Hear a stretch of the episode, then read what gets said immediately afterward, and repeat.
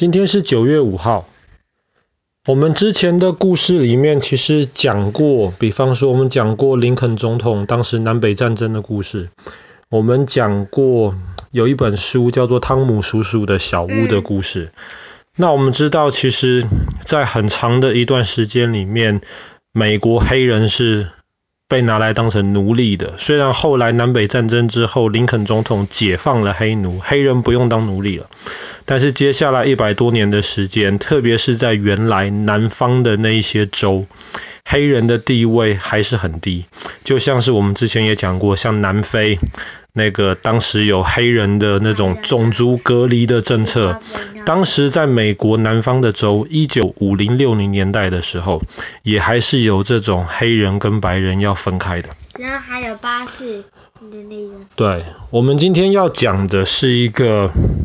黑人的一个故事啊、呃，这个人当他他出生在美国南方的州，然后当他十二岁的时候，他有一次骑脚踏车去买东西，可是他出来之后发现脚踏车被人家偷走了，后来他就去报警，那个警察伯伯正好他除了是警察之外，他也是一个拳击老师。然后他看到这个小男生动作很灵活，手很长，他就问这个小男生说：“你有没有兴趣学习拳击？”这个小男生就说：“好，他来试试看。”然后这个小男生非常非常有天分。后来，当他学习了六年拳击以后，他十八岁那一年，一九六零年，他非常非常的厉害，他代表美国参加了奥运。就在一九六零年的今天，九月五号，他拿到了第一面奥运金牌，也可以说是他唯一的一面奥运金牌。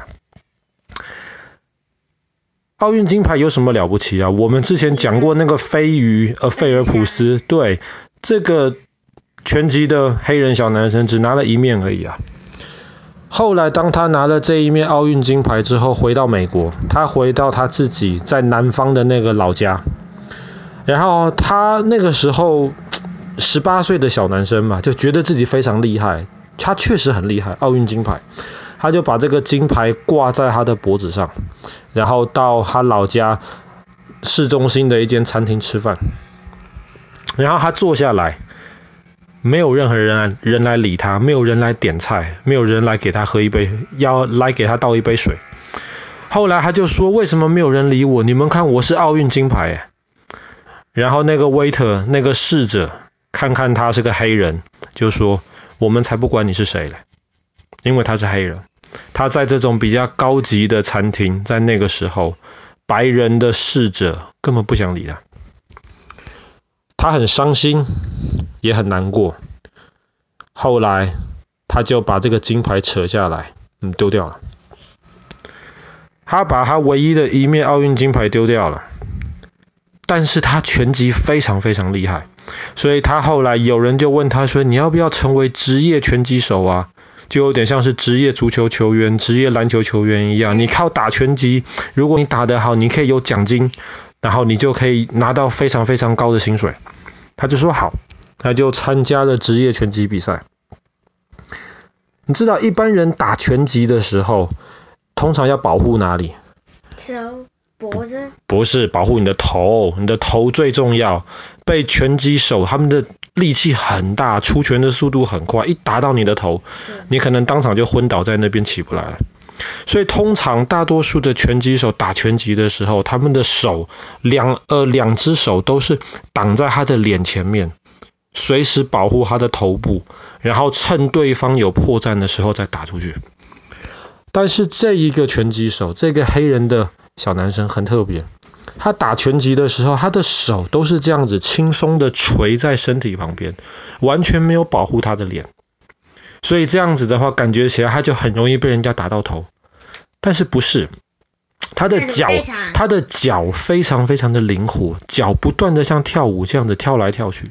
有人说他脚跳来跳去就像是蝴蝶在飞来飞去一样。后来有人就帮他脚的这种特别的这种方这种移动的方式取名叫做蝴蝶步。再加上这个他他的反应非常非常快，而且因为他的手不是像大多数的拳击手是保护他的头，他的手是放下来，意思就是说大多数的拳击手很难的预测到他什么时候拳头挥出来，往哪个地方挥出来，所以他后来在参加职业拳击比赛的时候，很快的他就拿到了冠军。拿到了冠军啦！哇，这么年轻。后来就有记者第二天来采访他，问他说：“哎，恭喜你呀，拿到了冠军啦！”可是他说：“你不要称呼我的名字，从今天开始你要称呼我一个新的名字，叫我 Muhammad Ali，穆罕默德阿里。为什么？因为他宣布他改名，呃，他改成信回教了，他变成了一个回教徒。”那你知道，在那个时候，美国其实回教徒不多。当然，那个时候美国还不对回对回教徒的那个警戒性还没那么强。毕竟这个是在九一一就是恐怖攻击之前的事情。可是，在回教徒，即便是在那个时候，在美国是不太受欢迎的。更不要说是一个本来就不太受欢迎的一个黑人变成一个回教徒。可是他就这样子在记者会上面宣布。现在开始，我改信回教了，请你叫我阿里。所以从此我们大家就记得他的名字叫做阿里。阿里巴巴？不是阿里巴巴，是阿里。阿里的拳击很厉害，后来又拿了好几次的拳击冠军。可是美国那个时候在打越战，后来阿里就被选到了，要去美国参加战争，打那些越南的共产党人。可是阿里竟然拒绝，美国政府很生气，就说你怎么可以拒绝呢？哎，我们美国政府选你去替我们打仗，你应该觉得很光荣才对。阿里那个时候就回了一句很有名的话，他说：“我为什么要飞到这么远的地方去杀这些跟我没有关系的老百姓？我不恨他们，他们也不是我的敌人。越南人、中国人。”都不是我的敌人。如果真的要说的话，我的敌人就是你们这些美国的白人。我要公平，你们不给我公平；我要自由，你们不给我自由。现在你们却要我飞到这么远的地方去杀人，所以他就拒绝为美国政府拒绝去打越战。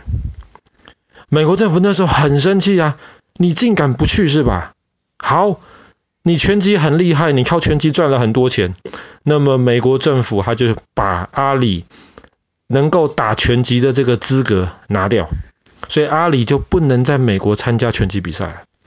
他就跑到英国呢？他就跑到了美国之外的其他国家，到处去参加拳击比赛。当然还有去英国，可是，在那个时候，因为他本身已经很有名了，他是一个非常厉害的拳击手。再加上他那个时候，因为他改信了伊斯兰教，已经还有很多人知道他。现在他又这么高调的宣布，我拒绝参加越战。而且那个时候，美国打越战已经达到一个程度，美国人已经不认为可以打赢了，很多美国年轻人的性命就送在了越南这个地方。美国的老百姓基本上已经开始反对越战，所以阿里这个时候出来讲这样子的话，他马上就从一个拳击的英雄变成了美国全国的一个英雄，他就好像代表了美国那个时候，特别是年轻人一样，讲出他们的心声。所以虽然后来美国政府不让他在美国里面参加拳击比赛，可是全世界其他国家还是非常非常欢迎他去比赛。当然，后来越战结束了之后，美国政府知道越战是个错误，美国政府也重新让阿里能够在美国参加拳击比赛。一直到阿里年纪比较大了，他从拳击比赛退休的时候，他都被认为是全世界打拳击的人都认为阿里是一个传奇。后来的新一代的拳王。他在阿里面前的时候，乖的跟一只羊一样，因为对他而言，阿里就是他心中永远的英雄。后来一直到一九九六年，因为阿里一九六零年的今天得到的那个奥运金牌丢掉了，后来一九九六年的时候，他们又补发了一个奥运金牌，能够让阿里重新的把他当时因为抗议这些美国这种种族歧视的金牌重新的拿回来。那后来。历史上有其有非常非常多伟大的运动员呢、啊，我们之前讲过的菲尔普斯是其中一个而已。我们之前也讲过踢足球的马拉杜纳，那个也是一个。但是几年前就评论全世界最伟大的运动员，第一名就是阿里。不单是因为他在拳击界的地位非常非常高，因为他在政治上面这些很清楚反对越战的这个态度。